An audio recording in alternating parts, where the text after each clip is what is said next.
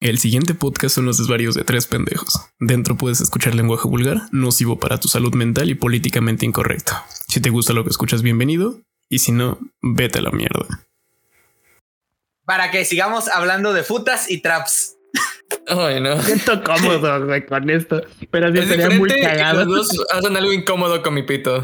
No, pero, pero es que, mira, es que es diferente porque la, la cuestión de identidad, por ejemplo, una cuestión es que dices, es que eh, un, un, un futa eh, o una, fu- es que tendría que ser uno o una futa, depende del pronombre No, que le es que encargue es esa persona. un, según Es- yo. es- no, No, es, que es una. Es No, que, una, perdón, una, perdón, Es que una, perdón. técnicamente una futa en una como persona, una persona futanari, es aquella persona que podríamos clasificar como este hermafrodita. Ujú. Y en este caso, como la, Ah, la, sí, la- sí. la visión como ideal del hermafroditismo. En ese sentido, en el que tienes dos partes, eh, tienes ambos genitales, ah, eh, ambas, genita- ambas gen- partes de la genitalia funcionales, además de los rasgos representativos de la base. O sea, literalmente es, eres una mujer con pito. En este caso, lo que pasaría es que el clítoris sí se, se- se desarrolla con la instrucción genética para desarrollar un pene, pero no tienes testículos, porque los testículos siguen siendo la- la- los ovarios, entonces tienes un pene que funciona hasta cierto grado, nada más que no eyacularía. El pedo es que en el, en el hentai lo que hacen es que generalmente eyacula. En este caso, Ujú. eh, tendrías que desarrollar, o sea, tener información extra que te permitiera desarrollar tanto eh, la genitalia femenina funcional y la genitalia masculina funcional sin los testículos, porque es raro que te encuentres futas con testículos,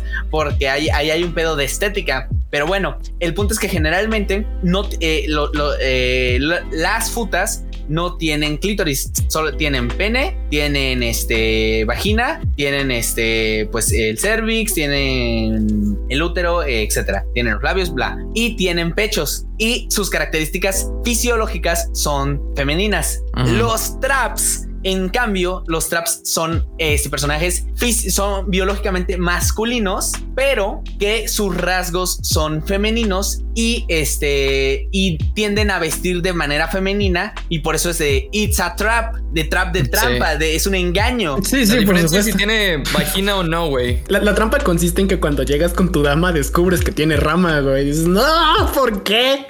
Y ya alguien se muere. Pe- Pero como, como diría un amigo que no mencionaré, este, en tiempos de guerra cualquier hoyo es trinchera. No, no mencionaré, pero tú sabes quién eres. pero sí, sí, sí te creo. Y nosotros tenemos un compa con el mismo dicho y él también sabe quién es.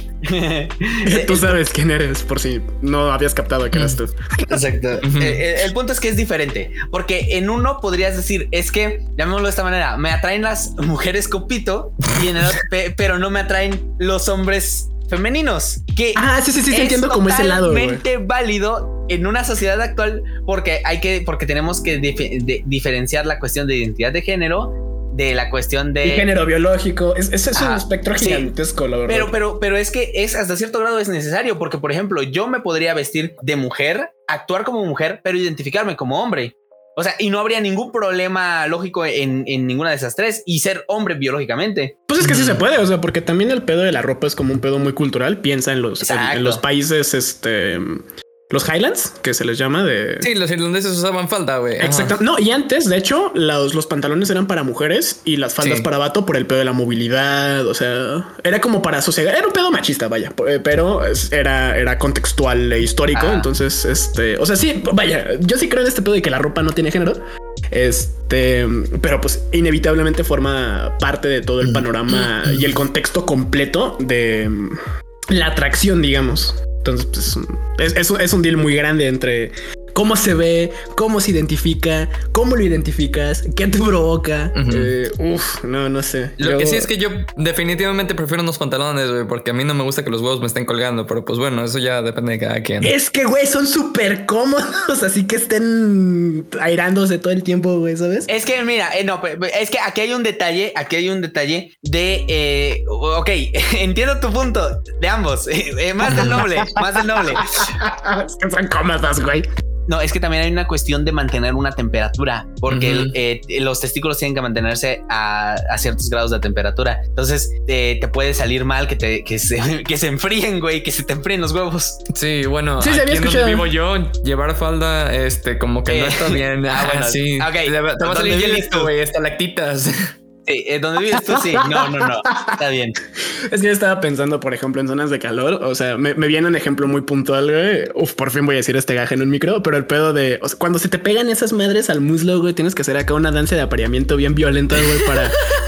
Para que esa madre se libere, es, es como una falda lo resolvería porque además es como, o sea, te da más movilidad y se hace menos obvio el asunto de que, ah, o sea, volteas a un güey que está dando zancadas largas y se está despegando los huevos, ah, está jugando con su falda. Que de todas maneras le vas a ver los huevos, pero ahí está, existe la posibilidad. El punto es que bueno, la ropa no tiene género. Mujeres, si viven en un área en donde hace calor y ven a su vato acomodándose en la silla como cuatro veces mientras están cenando, le están sonando los huevos un putero. Exacto. Pídele que se les limpie. Sí, dile que vaya al baño. O se está tratando de echar este un pedo este El- Sí. ajá, discreto. discreto. Ah, buen punto. Porque también está la horcada, ¿no? Como alivianarte ahí cualquier momento incómodo de vamos a hacer esta maniobra y que piensen que no sé, tengo comezón y lo que sea. ¡Fa! Al cinturón. Ajá. Ajá. ¿Está sí. bien? Esa maniobra también es buena. O sea, algo está sucediendo que no debería estar sucediendo, mujer. Ese es el consejo. Hombre, Pero- si también puedes tener novio, supongo. Sí, sí, no, no, no criticamos. Pero, pero el punto era ese. La diferencia entre futas y, y traps es eso. Porque al Mm. final de cuentas, pensámoslo de esta manera. eh, el, el trap eh, generalmente pues, es eh, aquel, aquel hombre que disfruta vestirse como mujer y actuar como mujer. O sea, ¿Sí sabes dónde salió todo este género? De Por pura trap. curiosidad. Ajá. No, no, no, no, de los futas. ¿Sí sabes de Ah, dónde ah, salió? de los futas. No. Ah, pues es que hubo un problema, güey, en, en Japón cuando empezaron a soltar contenido eroge Ajá. eh, con toda la- esta cuestión de la, ¿cómo se le llama? La censura. Ajá. Y la cosa es que ellos sí podían mostrar ciertas cosas, pero ciertas cosas no. O sea, sí podían mostrar ah, parte del pene, pero no podían mostrar los testículos. Ah, en cuestión de la mujer no podían mostrar la vagina, punto, pero sí podían mostrar los pechos. Entonces diseñaron un personaje que tenía las cosas que podían mostrar, güey. Eh, No mames, armaron un Frankenstein para evadir la ley. Ajá, que- exacto. Y entonces se crearon los futas, güey, por toda esta cuestión de que así no tenían que pagar un impuesto extra para, para poder liberar este contenido aerogue sin censura y no los quitaban de repisa, porque pues si, si mostrabas contenido aerogue que no tenía censura, pero no necesitaba, pues te lo quitaban de repisa y te cancelaban. Así que crearon los futas, güey, para saltarse todas esas restricciones. No mames. Fueron vacíos legales tras vacíos legales tras vacíos legales y de la nada dijeron, bueno, pues es que no podemos decir que no, güey. Porque aparte hay, hay otro tema. Cuando, cuando muestran escenas de, de eyaculación y todo, eh, en una, creo que hicieron unos ratings y sí, definitivamente la- las mujeres ganaban por muchísimo en el que, o sea, si, si el hombre se venía en una, en, en una escena, en una página, vendía menos, pero si una mujer se venía, vendía muchísimo más, ¿no? Entonces agarraron todas esas estadísticas, vieron que vendía más, vieron cómo saltarse todas las reglas y crearon su Frankenstein. Güey. Digamos que fue un buen ejercicio de producto mercadológico, Sí, güey, un poco como las boy bands. Por cierto, Güey. si les mama el K-pop, esclavos modernos. Por eso también. Y, y la primera puta que salió, güey, fue este. Hay historia, hoy sí un- vamos a hablar de futas. Eh, no, no, aguanta, esto es punto y aparte, pero la primera puta que salió, güey, fue una hiena en un este, en un, ¿cómo se llama? En un manga, este, o en un contenido erogue, este, sobre animales. Y la manera en la que lo quisieron vender primero fue como, bueno, pues es que tiene sentido de manera biológica porque las hienas también, una hembra puede desarrollar un pene. Ok. En el Pues las llenas, haya- para, para términos machos. prácticos, son son súper complicadas de definir si son hembras o machos porque sí, sí desarrollan un pseudopene. De hecho, la jerarquía de las hembras es matriar- de las de las hienas, perdón, es matriarcal. O sea, Sí, claro. la escala es la hembras chidas. hasta arriba. Ajá. Exactamente. Sí, sí, ser, este un macho llena así es como un poquito estar bajo del escalafón social muy cabrón. Sí, y normalmente son rechazados del grupo porque Sí, las sí, sí. mujeres pueden cumplir esa, esa función y aparte son cazan, este, y aparte Porque la hembra siempre es la más peligrosa de las especies, Sí, claro, usualmente. siempre. Este, bueno, el 90% de las veces, humanos también. Sí, la mayoría porque tienen, o sea, requieren por términos biológicos, esto no es sexista ni nada, eh, como son las que llevan el proceso de gestación, necesitan estar como más adaptadas, poder alcanzar la comida. Eh, estos peces abisales, por los que tienen el, la, la, la biolumin- mi- bioluminiscencia para ¿Los anglers? cazar. Es que no sé cómo se llaman, pero vaya, las madres de Nemo, todos se acordaron. Sí, sí, sí. Eh, la falta de Nemo, ah, bueno. ajá, bueno, las que tienen la luz son las hembras. De hecho, los machos ni siquiera desarrollan un sistema digestivo porque no hay tanta comida en los abismos. No, de Entonces, hecho, son la hembra es la adaptada. Son tan pequeños los, los anglers machos que lo que hacen es muerden a la hembra Este, y luego se convierte como en un tumor que vive pegado a la hembra. Y de ahí es donde se fecunda el óvulo. Ah, pues llegan a chuscar y a morir, básicamente. Sí, sí, sí. Poquito. Sí, más o menos. Que, que si lo piensas con mucho cuidado es speedronear la vida. Regresando a historia de putas, este, saltándonos biología, regresando a historia de putas, hicieron una encuesta después de soltar esta, este hentai o este dojinshi, este, y en las encuestas el personaje que más vendió fue la hiena. No mames. Y de ahí se disparó toda esta pinche franquicia y toda esta pinche línea de... Me hace sentido porque las llenas están bien cabrón. O sea, como animal en general se, se está muy perro. Y el hecho de que su jerarquía sea matriarcal me parece muy interesante porque no es, o sea, no suele ser lo usual. Vaya. Sí, claro. Este, Y luego conviértela en una waifu, güey, como lo hacen todos los pinches erogues. una neta- waifu con chile. Ajá, exacto. No, pero es que, o sea, piénsalo de esta manera, güey. To- todos los, todas las criaturas y todos los pinches monos que sacan los erogues, así les quedan increíbles las, las- las- las chavas, güey. Entonces convierte cualquier cosa, porque hasta ahí creo que erogues de sillas y cosas así, probablemente haya más que no, que no conozco. Pero estos artistas son buenísimos en crear. ah, no sé, viejas visualmente increíbles de, de cualquier pendejada que se les ocurra. Ajá. Pues es que es un poco como la, la, la cultura japo, digo, crean como cosas bien random, extrañas de este. Güey, sea, solo con los animes, ¿no? Piensa en los isekais. Los isekais Ah, están claro. como, o sea, generalmente son raros y digo, tienen su sentido y buscan, vaya, ten- tendrán todo su apartado estético, pero en general la idea que te pichan, o sea, lo que te venden de, de inicio es como lo atropelló un camión y ahora es una gelatina. Mira, Ok, güey, o sea, yo desde Mushoku Tensei le- les dije, este, que de hecho estos son directamente asociados con ese capítulo, pero cuando les dije que hay un anime o bueno, un manga que se llama Reencarné como unos, este, como unas aguas termales, ya nada me sorprende, güey. Ya todo lo que venga de, de- de Japón no me sorprende. Venden o cualquier sea- objeto animado y lo hacen un isekai, punto. Si, si- si es este meme de este eh, juegos de rol, em, vaya, eres un aventurero tal, no sé qué, derrota un dragón. Juegos de rol japonés, rescata un gato, mata a Dios. Es como la secuencia de pensamiento, güey, así toda absurda. Pero hablando de rol, porque ya vamos a introducir el tema. Sí, claro. Sí, perfecto. Este, como recordarán, la semana pasada les dijimos que íbamos a hablar de rol. Esta semana, vaya, este, a, a la manera de noble. ¿Y cómo vamos a aperturar toda esta historia? Bueno, primero presentándonos, obviamente, somos este, herejes educados. Buenas noches, o días, o tardes, noble. Chaos. Aquí Tesh. ¿Por qué a veces funciona con el puto espacio y a veces no funciona con el puto espacio? Ay, no sé, güey. Creo que está medio raro, la neta. El pinche programa funciona el 50% de las veces y el otro 50% no funciona. Qué hermoso. Como, como nuestro episodio perdido. Efectivamente. Es cierto, güey. Sí, así funciona el podcast, güey. A veces arma, a veces no. Es un, es un buen reflejo, creo. Sí, este, tuvimos un problema técnico, así que vamos a, vamos a empezar el episodio eh, otra vez. Y bueno, para Hola, retomar- otra, hola otra vez por primera vez. Exacto, hola otra vez por primera vez, a menos de que nos paguen y que lo quieran ver o escuchar. Escuchar eh, que no sé, que no van a escuchar ahorita. Eh, uf, güey. O sea, obtener información que no obtendrías normalmente sí merece el precio. Sí, claro. Sí, Ahí pues, luego eh. definiremos nosotros cuál es el precio, pero, Ah, exacto. pero sí vale la pena. el Ah, chile. No, no lo vale. Seguramente no. Ustedes, No ustedes juzguenlo, pero no lo van a saber hasta que nos den dinero. Efectivamente. y ya para entonces será muy tarde, no va a haber devoluciones. Podrían, o sea, hay, hay como formas, ¿no? De bancas digitales que pueden cancelar el cargo y, o sea, ya mamamos.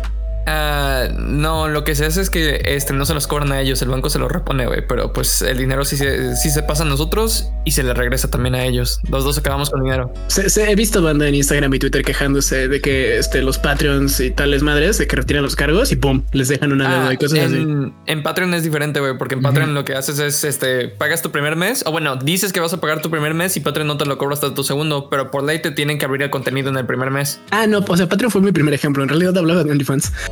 Ah, en, en OnlyFans Pero no quería mismo, que fuera la apertura. Te suscribes un mes gratuito, entre comillas, en el que te comprometes a pagarlo para el siguiente mes y lo puedes cancelar por este por términos legales adentro de, de- de la página al final del primer mes. Entonces no pagas nada, este, y ellos te liberaron contenido durante un mes gratuito. Ah, pues ya, ya saben, banda. Ahí está el life hack. A la verga, no sabía ninguna de las dos.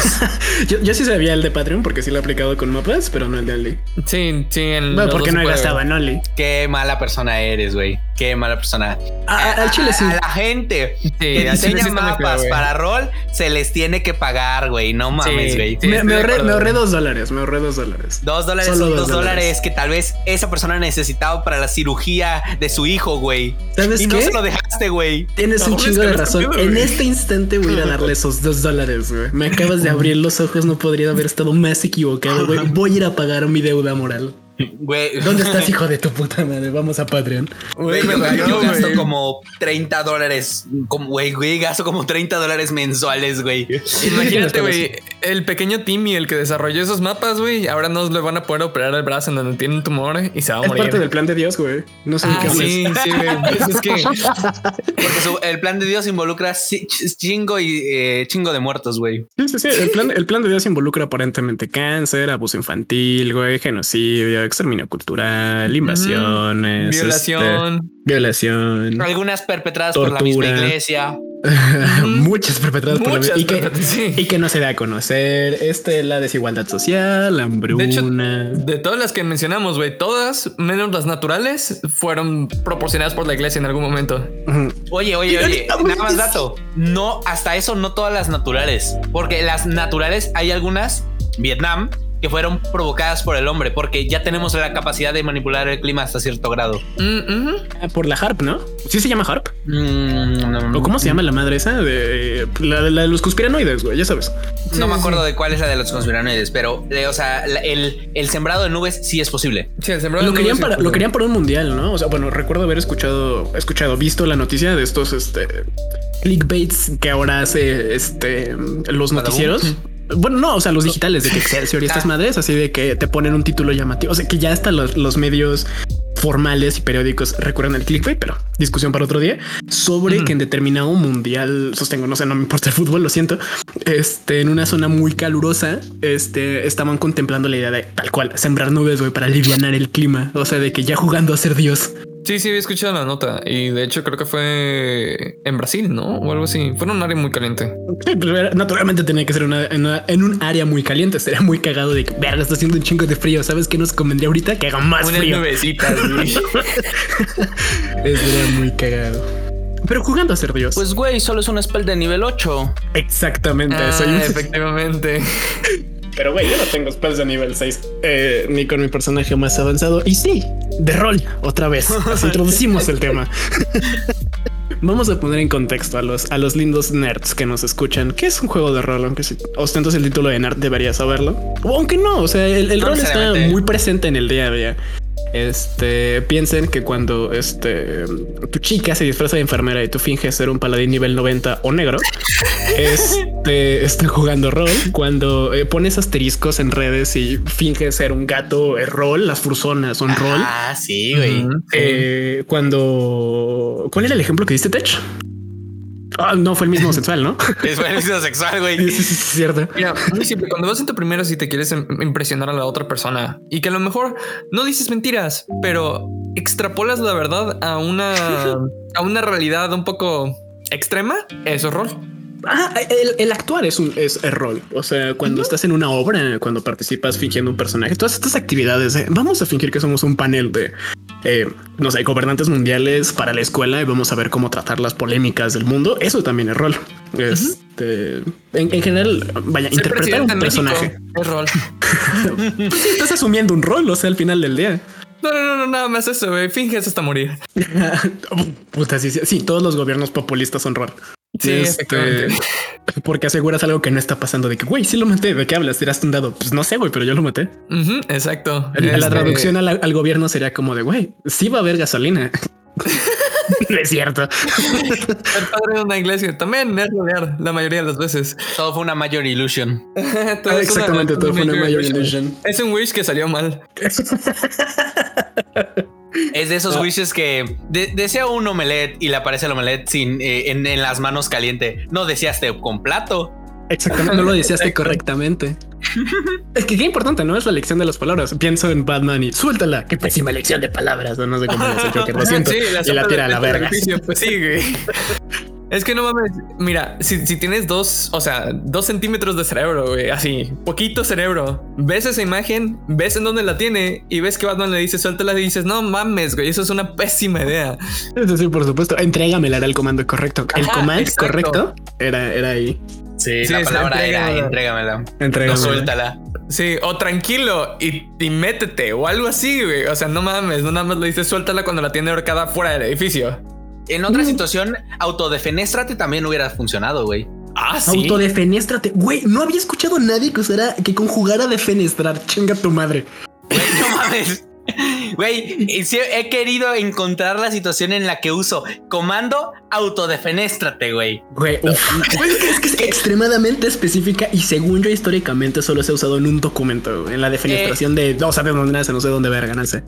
Y porque para los que no sepan, autodefenestrarse es, de- es la, de la- viene del verbo defenestrar, que viene del inglés defenestrate, que significa tirar a alguien por una Por ventana. una ventana. Sí, no, no Es- estamos diciendo nada sexual. Defenestrar no tiene nada que ver con este. Debería haber una posición, ¿no? Así que sea como de exhibicionismo, güey. La defenestradora, buena madre, así de bien extremo. Güey, es la acción en la que abres la ventana y estás medio afuera, medio adentro. Así saben a lo que me refiero. Sí, sí. Le- se le conoce como de semidefenestración. Es un movimiento sexual. Si, si se, si se chorrea en el lugar equivocado, los dos, los dos se van, ¿sabes? Ajá, sí, sí, claro. Buscando venirse, los dos se van a la verga. Pero bueno, va- vamos a hablar de rol bandita con, con esta agradable introducción este sexual que pues sí, el, el rol no está peleado con eso y creo que pillan la idea, pero para definirlo mejor, pues es un juego, vaya, al menos del que vamos a hablar, que es con lápiz y papel, una plataforma digital, interpretar un personaje, este, o sea, vaya, eres tú, pero el personaje no eres tú, por eso digo que es como actuar, o sea, es como cuando ves a este Una obra de teatro. Una obra de teatro. O sea, pensaba en un actor, quería hacer un chiste pendejo, güey, sobre la roca o algo así. Ah, pues Este- Johnny Depp, güey. Ve cuántos personajes ha hecho, pero a su base sigue siendo el mismo pinche personaje, ¿sabes? En Ah, sí, güey. Nada más tiene Sí, un sí, skin sí. diferente. Concuerdo, Ajá, es, es Johnny Depp con skin en otra película. güey. Aquí Sí, es un asesino en serie, aquí es un pirata, aquí es Exacto. En, en algunos lados, güey, es un rogue, es un este pinche, es un paladín, güey, es un, es un bardo, pero siempre es Johnny Depp. Pero, güey, es que siempre es un verguero, güey. Ah, siempre claro, es la verga el vato, güey. O sea, ¿Sabes qué le admiro mucho, güey? Que ganó la demanda contra, contra Amber. O sea que al final sí. ese güey sí se rifó y es como, dude, no puedo Sí. creer que con toda la maquinaria Social Justice Warrior y con este sesgo de la perspectiva y de la narrativa haya conseguido esa victoria, güey. Me pareció puta, un movimiento de verdadero gángster. Sí, pues es que. Sí, la verdad. Johnny Depp, mira, ha sido reconocido durante muchos años como un gran actor que hace bastantes personajes. Eh, la gente no sabe si son diferentes o no, porque eh, como lo definimos ahorita, Raíz sigue siendo Johnny Depp, tiene una skin distinta, pero pues algunos personajes sí rotan un poco más entre el edgy, entre este un poco más gótico, un poco más este realista, pero sigue siendo Johnny Depp. Nunca ¿Y ha por hecho a un Ranger, ¿verdad? Mm, Eh, a tu Hex Ranger, el mudo. Ah, no, pero, pero- pero- pero ese no era un Ranger, era un, era un Warlock con multiclass, güey.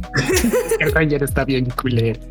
ah, para que entiendan un poco las referencias que estamos diciendo, este Dungeons and Dragons. Dungeons and Dragons, que estamos mencionando son clases de, de Dungeons and Dragons y todas tienen esta como no sé, como subclasificación que los hace destacar entre ellos. Vaya, este El peleador pelea, el mago hace magia. El mago hace magia y el hechicero hechiza. el bardo es completamente sexual. Este El bardo es un sexual. sí, el bardo es un ente sexual. El paladín es todo lo contrario. Este nomás lo hace de misionario. El druida Ah. seguramente es marihuano. Ajá, el rey es marihuano. Habla con los El animales, güey, obviamente. Habla El ranger es un inútil. El Ranger, El es un Ranger no inútil. vale ver. Sí, el Ranger es inútil. El chile. Ajá, entonces, eh, eh, para, para nosotros que estamos un poco más metidos en el rol, porque vaya, lo mencionamos en el episodio perdido, que si lo quieren, pues ahí lo van a tener disponible. Este, pero llevamos mucho tiempo conectados con, con el rol. Ah, algunos, bueno, algunos un poco más que otros. Ustedes. Ah, sí, de hecho, o sea, Bueno, pero creo que más recientemente le hemos dado mucho Tesh y servidor, güey. O sea, Icewind Dale, nada más, güey. Lo jugamos tres veces a la semana. Estuve haciendo los cálculos, estuve haciendo los cálculos el otro día, nada más como dato así X. Eh, más o menos en promedio, cada sesión que estuvimos jugando nos tomó cuatro horas en promedio. Este y en y más o menos tuvimos un total de 32 sesiones, güey. Güey, es que a ustedes no les pegó el, el COVID-19, a ustedes les pegó el Roll 20. Exactamente. Sí, güey. Qué pendejo, me encantó, güey. Sí, sí. No, y sí, totalmente, güey. O sea, es que con, con, el, con, esta pandemia, que pues, o sea, por si nos escuchan en el futuro, estamos hablando del, del COVID, este, que pues está culero. Este, háganle caso a sus padres de que, güey, o sea, esa cuestión de, que falte papel de baño eh, causa traumas. Oh. este, pero eh, eh, el pedo es que con, con con esta cuestión de la pandemia, este, el, el, el rol, los juegos de rol, eh, llamemos Dungeons and Dragons, Pathfinder, Call of Cthulhu, este, vieja escuela, en general, eh, en general, este, vampiro, güey, este, sí, quinta y cuarta edición, güey, de todo. Cuarta, bueno, pensé que ibas a decir, dije cuarta, cuarta de qué, de Dungeons, no, pero bueno, este todos despegaron cabroncísimo. Porque esta, eh, eh, eh, ya lo habíamos comentado en otra, en otra ocasión, pero es que la necesidad de interactuar es, es cabrona, güey. O sea, o sea, porque piénsalo, o sea, por más que introvertido que digas que, que seas, necesitas interactuar con otra persona somos entes totalmente sociales eh, y a menos de que vivas en una pinche cueva en el fondo del, en el, fondo del bosque, este, necesitas interactuar con otra persona cada cierto tiempo, por lo menos. ¿Quién, diría que la especie, güey, que desarrolló el concepto de Estado organizado, güey, sistemas políticos y de organización social, güey, era un ente social que necesitaba oh. tener otros. una de las pocas especies este, del reino animal que tiene estos este, ah, enfermedades psicológicas, ¿sabes? O sea, depresión y demás. Somos de los pocos que están completamente conscientes de qué son y que les pusimos nombre, vaya. Verga, tienes razón, güey. el proyecto humano me parece muy mágico, güey. Si no nos, eh, si no olvidamos el hecho de que somos animales, o sea, somos, somos animales racionales. Nuestra perspectiva del tiempo es mayor y hemos podido desarrollar eh, sociedades que han transmitido ese conocimiento y por eso ahora vivimos en esta jungla artificial, güey, porque piensan que sus casas y carreteras no deberían estar ahí, son artificiales. Ah, la jungla de concreto. Exactamente, la jungla de concreto. Y justamente porque nosotros eh, podemos crear estos constructos y los, y los creamos desde cero con nuestros cerebros, con nuestra mente, es por eso que el rol de una manera u otra sirvió como escape en medio de toda esta, de toda esta situación de la pandemia. Y por eso incrementaron los números, vaya, o sea, hablamos en algún momento sobre cuánto subieron las acciones este, de, del rol 20, este, del rol en general. Vaya. Lo relacionado al rol. Noble, ¿tienes los datos? Este, de nuevo. Sí. era, era, cerca del 34% lo que incrementó el consumo de rol en un año. Este, vaya, estadísticas de Roll 20, las cuentas aumentaron, eh, los manuales que, que, vaya, esto solo de Wizards, que son los que tienen eh, calabozos y dragones. Wizard of the Coast. Wizard of the Coast, que también tienen Magic, que también es una pinche droga horrible. Sí. este tal, o sea, a tal grado que las líneas, por ejemplo, de este manuales en español y, que llegan a Latinoamérica estaba muerta y este año ya están sacando contenido físico en español completo, nuevo y actualizado por parte de los propios de Wizards. O sea, es, es, cuantificable la evolución y el impacto que tuvo el rol solo en la pandemia. Piensen que llevamos eh, dos años y en estos dos años el cine se murió y el rol así como el puto Fénix, güey. Güey, Critical Role, güey. Creo que va a sacar una adaptación, una mamada así, güey. Estaba escuchando. Exactamente, ¿no? Es, es como... Es, la película de Dungeons. Sí, la película de Dungeons and Dragons, güey. Sí, y sin ir más lejos, o sea, la, la, interacción que tienen los sistemas, volviendo a, bueno, no, no los sistemas, sino como el, el mundillo, este, porque para lo que es Magic, que es un poquito em, más de nicho y siento que ha tenido un, florecimiento mayor, aunque pertenece a ambos, su última expansión fue de Calabozos y Dragones. O sea, tal cual todo el concepto fue D&D, güey, con dados y con su, este, los reinos olvidados. Vaya, toda esta, este, toda esta historia que los ñoños y nerds conocen. Y no solo eso, porque en Dungeons Dragon viene lo de Strixhaven, que es Magic. Ah, sí es cierto, güey, sí es cierto, es la que sigue. sí, que no te voy a dejar usarla. y tengo dos personajes prohibidos, güey. Para dar un punto de vista un poco más este, psicológico a toda la situación. Es porque sí, to- todo esto representa de una manera u otra con ayuda visual o sin ayuda visual, porque hemos estado utilizando plataformas como Roll20 y demás para, para dar un, un aid visual a las campañas que tenemos. Es, es, es un escape de nuestra situación. Es permitirnos darnos un par de horas a- al día, porque hay enfermos ah, que lo hacen más de una vez a la semana muchas más veces de una vez a la semana. Este y, y que participen en estos rol para, para no sentirse encerrados, para tener un poco de, de este Control. comunicación ajá, y control sobre una situación que no podemos controlar. Exactamente, Eh, porque se vuelve un espacio seguro y pues vaya lo que comentábamos, el asunto de, güey, en el rol tengo trabajo, güey, salgo a pasear, güey, duermo No ocho tengo que pagar una hipoteca, güey. no pago este, impuestos, güey. Sí, Ajá, sí. no hay, no hay pago de impuestos. Si alguien me la hace de pedo, le rompo su madre, güey. Ajá, exacto. Este, bueno, llevando justamente a este punto y queriendo introducir lo que ya se había comentado y tenía muchas ganas de, de hablar, eh, Lamentations of Flame Princess. Es un sistema de rol, pero no es cualquier sistema de rol, es el sistema de rol de fantasía extraña, eh, Weird Fantasy Role Playing. Eh, se, se darán cuenta a- apenas comience a explicarles esto. esto. Esto es un manual muy divertido, muy bonito, que probablemente ya no les lleve porque pues ya lo eh, ventilé en el podcast. Es- escuchen esta historia, escuchen este argumento. Agustín de Canterbury es un eh, es famoso por la es famoso en, el, en la cristiandad, en la fe cristiana, por ser el primer arzobispo de Canterbury. Eh, su incansable búsqueda de expandir la fe, este, pues vaya, lo llevó a volverse este, este arzobispo. Y la historia nos cuenta que murió en el año eh, 604 fue enterrado en una abadía random que pues a nadie nos importa, XC, este, y después fue canonizado, es un santo por la iglesia romana. El asunto es que la historia nos miente y la verdad la conocen solo unos pocos. Agustín no murió el 26 de mayo del 604, sino que un grupo de renegados que se rehusó a convertirse al cristianismo le administraron un veneno que lo paralizó. Fue enterrado con vida y la venganza de los paganos recién había comenzado. Lo cavaron, los conspiradores se lo llevaron a una iglesia, lo encerraron en, en los sótanos y ritos eh, paganos este, y perversos fueron realizados que transformaron en Agustín de Canterbury en una cosa de terror. El dios que se arrastra. Y es una madre que vive pues debajo de una iglesia comiendo gente, ¿no? Básicamente. Oh, lo Sin, articulaciones y es cuasi inmortal porque ya no tiene un cuerpo físico que pueda fallar ni funciones biológicas que puedan detenerse. Entonces es cuasi inmortal a fines prácticos. Y ese es todo el argumento del manual del dios que se arrastra para que se den una idea de la mierda que nos vamos a encontrar.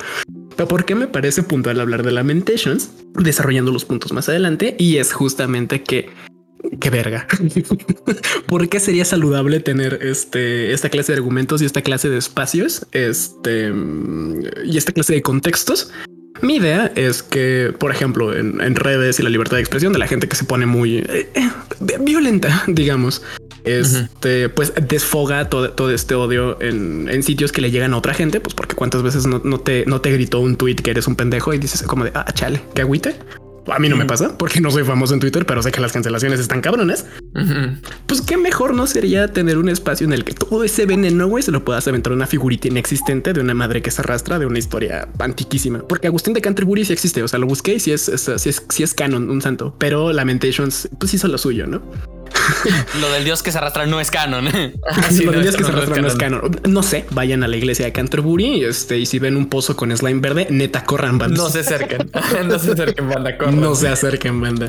Sí, entonces es como, ¿por qué es saludable eh, tener es el contenido brutal? Pues yo creo justamente que ese se desfogue, ¿no? O sea, naturalmente no creo que puedas este, ir a paralizar a un arzobispo, güey, y luego desenterrarlo y hacerle una aberración. No es saludable, no les recomiendo que lo hagan. Este, pero güey, en Lamentations es un espacio perfectamente seguro en el que desfogar esa, bueno, no Lamentations, el rol en general, según de cómo lo lleve tu mesa, pues puedes tener este un, un momento de interacción así de fuera de las normas sociales y las convenciones sociales, ¿no? Porque comerte tus compas no, no es bueno, por ejemplo. Este, y es algo que podríamos ver en el manual, ¿no? Pero también viene el asunto de la de encontrar una mesa, de un espacio, el espacio seguro, creo que es la, la respuesta a este tipo de cosas, ¿no? Los videojuegos violentos, por ejemplo. No sé si tengan alguna opinión referente a Pues, o sea, este- mira, la brutalidad.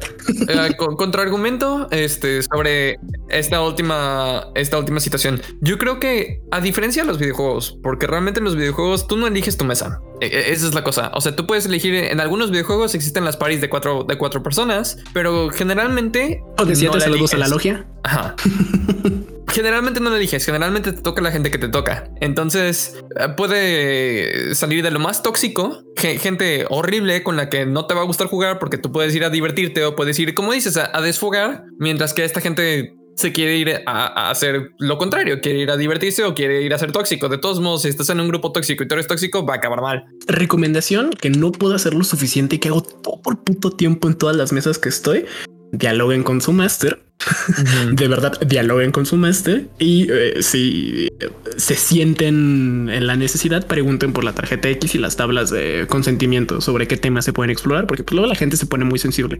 Pero es que, Este, es que es normal, güey. O sea, ca- o sea, cada quien tiene un límite de mierda que puede consumir diaria. Eh, O sea, si estás consumiendo esto, pues de seguro ya estás. ya estás eh, curtido. Est- estás curtido, pero pues aún así, o sea, hay gente que pues simple, sinceramente, pues no, no, no se va a sentir cómoda, este, no sé, consumiendo temas de canibalismo. A lo mejor la idea del body horror no te late, para eso es el, la tarjeta, bueno, no la tarjeta X, es la tabla de consentimiento. La tarjeta X es cuando... Cuando ya de verdad Exactamente, cuando algo se te escapó, güey, de pronto se puso muy violento. ¡Eh, padrino! Falta, vámonos. Más que atribuir este, estar en una mesa en un, en un juego este, o en un rol de terror y demás a los videojuegos, yo creo que lo atribuiría un poco más a la decisión de ir a ver una película de terror o una película de body horror. Es, es lo mismo. poco sí. Tú vas con el grupo que prefieres este, para comentar sobre una película que tú elegiste ver ah, y, y tú vas con la decisión que quieres, porque aparte del hecho de desfogar, como tú lo, lo mencionabas, o sea, sí, sacar la mierda que tienes adentro, yo creo que mucha gente consume este contenido por otras dos razones. Una es por curiosidad, porque todos tenemos curiosidad al morbo, está en nuestro, está en nuestra psique, güey, está muy metido en nuestro cerebro y no es algo que podemos eliminar. A- Al chile, sí. La, la neta es que el morbo es lo que me impulsa principalmente a llevar a, a todos los contenidos brutales que les he recomendado. Escuchen a Mateo Elliott. Nadie Claro. hace música extraña como él. Es eso y también este sentido de, um, de soltar adrenalina y endorfinas diferentes que no sueltas en, en tu día a diario. Este es como subirte a una a una roller coaster o ir a un parque de Montaña diversiones. ¿sabes? A una Montaña montaña, rusa, rusa. exacto. Que los O- rusos o lo ir a llaman montaña americana. ¿no? Sí. Según había escuchado por ahí que me parece muy divertida. el Sí, es pinche buenísimo nombre, chiste, güey. güey. Porque estoy seguro Este- que la, la ensalada rusa, o sea, no se llama así en Rusia, güey, ¿sabes? Se llama sí, ensalada de aquí. Le das un queso de las de acá, güey, en Le dicen nada Oaxaca. más ensalada, güey. Please. Ah, pero sí, o sea, a- aparte de, de, de sacar frustración, aparte del morbo, también existe ese sentido de adrenalina. Ex- existe la, la curiosidad y las ganas de, de consumir algo que es completamente diferente a, a tu, a tu vida diaria, a tu norma. Por eso es que existen estas mesas y por eso es que sí, definitivamente, si, si van a entrar a una de estas mesas, primero pregunten qué tipo de contenido van a consumir, porque sí hay contenido que es este, pues bastante fuerte para gente que es sensible. A pesar de que estamos hablando de una mesa imaginaria, de algo que quizá no van a ver en su cara, sí puede ser contenido que, que lo sensibilice. Es que es que sí hay mesas muy brutales. Por ejemplo, no solo pensando en Lamentations, hay uno que tengo, le tengo la de ganas que se llama Estrellas Anónimas. Este y literal, la primera aventura es de unos investigadores que se encuentran con una cinta snuff y el manual le dice al máster que se tome todas las libertades posibles para describir la escena. No mames. Así, ah, güey. no he visto mucho snuff, pero he visto cine violento. Eh, a, a mí no me das ese manual. a menos de que sepas a qué vas, güey, ¿sabes? un film serbio. Un film serbio que ya hablamos, que ya, ya lo recomendamos en este podcast. Pero este, ju- justo esa idea me parece muy, muy, este, muy bien, muy atinada, chavos. Este, porque, por ejemplo, pienso en cuánta banda no dice soy adicta al terror, por ejemplo. O sea, ¿por qué, por qué nos es tan cotidiano pensar el, el- la adicción al cine de terror o a los libros de terror y no, por ejemplo, a la comedia, no? Es- Claro. este, ¿Y por qué nos vicia tanto el, el- el terror y la brutalidad? Que probablemente no sea el análisis este, pertinente para un episodio de rol, pero sí me parece muy, muy buena la idea de este, el, el formato agresivo y a, la, y a la gente que trae, ¿no? Porque, por ejemplo, en, en los conciertos de metal así densísimos, ves el mosh pit y dices, güey, se están agarrando súper sabroso y alguien va a salir sangrando y con el brazo roto. Y las expresiones de camaradería, camaradería más grandes que he visto son en mosh pits de metal. O sea, si algún cabrón se cae, alguien lo levanta o hace casita para que no le peguen. No sé cómo sabes. En los mosh pits de y creo que eh, vi vi esta cuenta o esta, estas este, gráficas en algún momento de mi vida. No me acuerdo en qué momento. No, no me hagan pregunta y no me saquen en cuota esto. Pero del 100% de gente que está alrededor de un mosh pit, nada más el 30% o el 20% participa dentro de los chingadazos, pero todos están dispuestos a ayudar a una persona que se cae o que se, o que se lastima de verdad, ¿sabes? Sí, es, es, es un comportamiento agresivo y sí, mucha gente que está alrededor del círculo está nada más por morbo, pero todos están dispuestos a, a, la camaradería, como dices. ¿Cómo ves, Tesh? ¿Mi justificación del contenido brutal está bien pensado o nada más soy yo justificando la porquería que, que, consumo? solo, soy yo validando mis traumas. es que al final de cuentas, eh, o sea, la gente es infinitamente compleja. Este, la sociedad es infinitamente compleja. vivimos en una sociedad. Vivimos en una sociedad, recordatorio. Este, pero sí, como al ser infinitamente compleja, hay de gustos a gustos. Y por ejemplo, justo yo podría poner esta cuestión como de, güey, este, hay gente a la que no le gusta que le dé, le peguen, por ejemplo. Ah, pero en la cama. Ah, o sea, y, es, y existe el, el, BDSM. Este, pero, o sea, pero y hay gente que la, que no le gusta. O sea, ¿por qué? Porque al final de cuentas son gustos y, el problema es que a cada persona eh, reacciona de forma diferente a diferentes estímulos. Entonces es normal, por ejemplo, esta cuestión de los gustos por las películas de horror, este puede ser fácilmente entendido por, pues es que me gusta la adrenalina de, de, sentirme en una situación, de, simular estar en una situación de peligro, pero con la certeza de que estoy a salvo. Hay gente que no procesa bien eso y que en verdad se sienten en una situación de peligro. Y obviamente estar en una situación de peligro no es como que te, esté, te estén asaltando, te estén poniendo el cuchillo y tú vas a decir, ¡Oh, lo virgo! ¡Qué chido! Pues no, güey. Naturalmente. Es que creo que todos los humanos, y, tú lo estás definiendo ahorita, pero todos tenemos una escala de sensibilidad y de morbosidad ah, que son obviamente contraproducentes con, con la otra. Y todos tenemos esa necesidad de, porque sí, el, el, ser humano tiene una necesidad inherente de sentir adrenalina y de, consumir, aunque sea un poco de morbo, güey. Se hace en, si no nos vamos a películas de terror, ok, los thrillers. Los thrillers también tienen muchísima este, morbosidad, también tienen muchísimo, este... No, pues es que sabes que también pienso, no solamente en el sentido del contenido, por ejemplo, y se me vienen ejemplos muy random de ver eh, barros o ver lesiones o este, ver este, heridas de accidentes brutales, este... O sea, y, es un trip que a mí no me encanta, güey, pero sé que hay gente a la que le gusta. Al final del día es como para gustos colores y si van hacer BDSM y rol siempre con consentimiento. Mira, ¿a cuánta gente no le gusta tronar granitos, güey? O sea, ¿a, cuánta gente de verdad no le gusta agarrar y, quitar espinillas de otra gente? Todo eso también es morbo, pero es en una escala mucho más pequeña. Pero, pero todos tenemos una, necesidad. es en una escala diferente. Ajá, exacto, pero todos tenemos esa necesidad. O sea, inherentemente la persona que seas y tu escala de morbosidad puede ser muy, muy, muy pequeña, pero la tienes. Ojo ahí, banda. Acabamos de ver dentro de sus almas. Y sí, no lo escondas, ya lo vimos. Sí. Llévalo con orgullo. no sé qué, era, pero si era algo muy raro, un crimen, Baden, por favor. Sí, sí, no, aguas. No, no estamos este, diciendo que vayas y matas a alguien. Ah, eso lo puedes hacer. Para eso está el rol. Exactamente. Eso es un espacio seguro en el que te puedes llevar este a un, a un este masoquista psicópata súper religioso cuando eres alguien que le huye al dolor y es ateo. Este. Aunque también elige bien en qué mesa lo vas a hacer. No vas a hacerlo en una mesa. Eran villanos, puta madre. agarraste, agarraste un puto psicópata cuando eran villanos, pero villanos intelectuales, villanos así como de planear adelante. No, no, a la verga, voy a matar a todos. agarraste un border hobo eh, eh, eh, en una mesa de Lawful Evil, güey. No, ya le, ya le pregunté al máster. Máster, voy a llevar un psicópata. ¿Se puede? Y me dijo, ok, ¿cuál es la justificación? Le expliqué, pues, güey, vamos a tomar un reino. Supongo que los mercenarios contrataron a este güey para dar un mensaje, así que se vea la brutalidad. Va, va, me gusta. Llego y todos lawful eh, evil y así como de verga, güey. la tortura y el asesinato, ¿cuándo, güey? Eh, es que, eh, que justo esto lo voy a aterrizar con lo que acabas de decir, güey.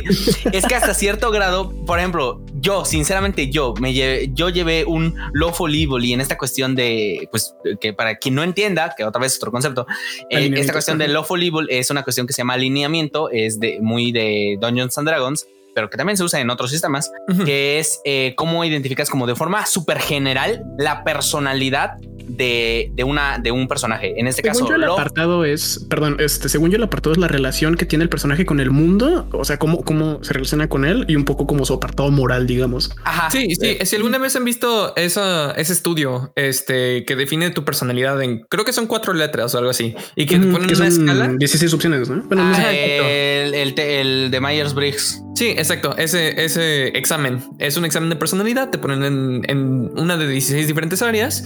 Ah, Dungeons and Dragons tiene algo así. No son 16 áreas, creo que entras en Son este. Son nueve. Nueve. Ajá. Y. y Pero los vaya. otros siete son de personality traits, supongo, y madres así, ¿no? O sea, es como la, la creación de personaje completa.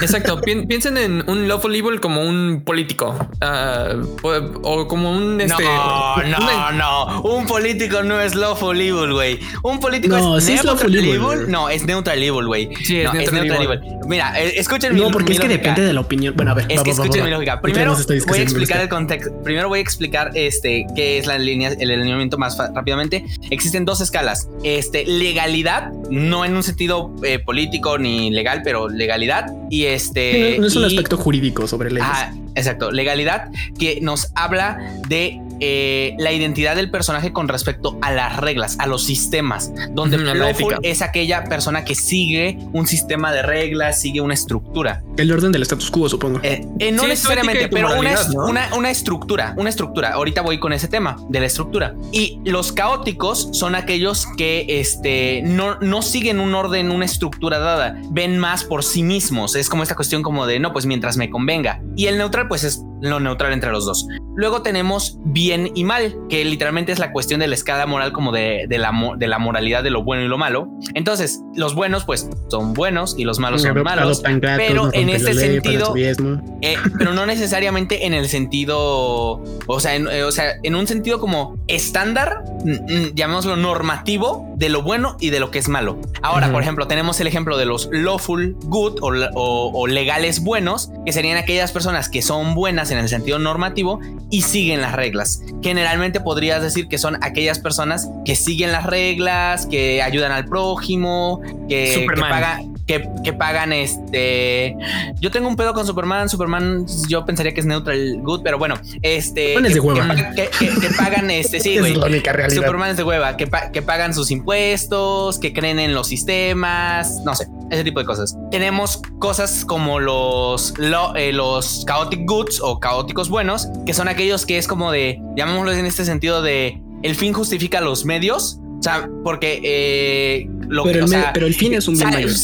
así de, ok, este, salvaste a los niños, pero destruiste la casa, pero salvé a los niños. Porque eso es lo que me importa. O sea, eh, este, o este, o es como de, güey, me cortaste la pierna, no, le, le cortaste la pierna al, al malo, pero dejó de correr. O sea, ya, ya, ya lo cachá, ya agarramos al ladrón, pero le cortaste la pierna, pero agarramos al ladrón.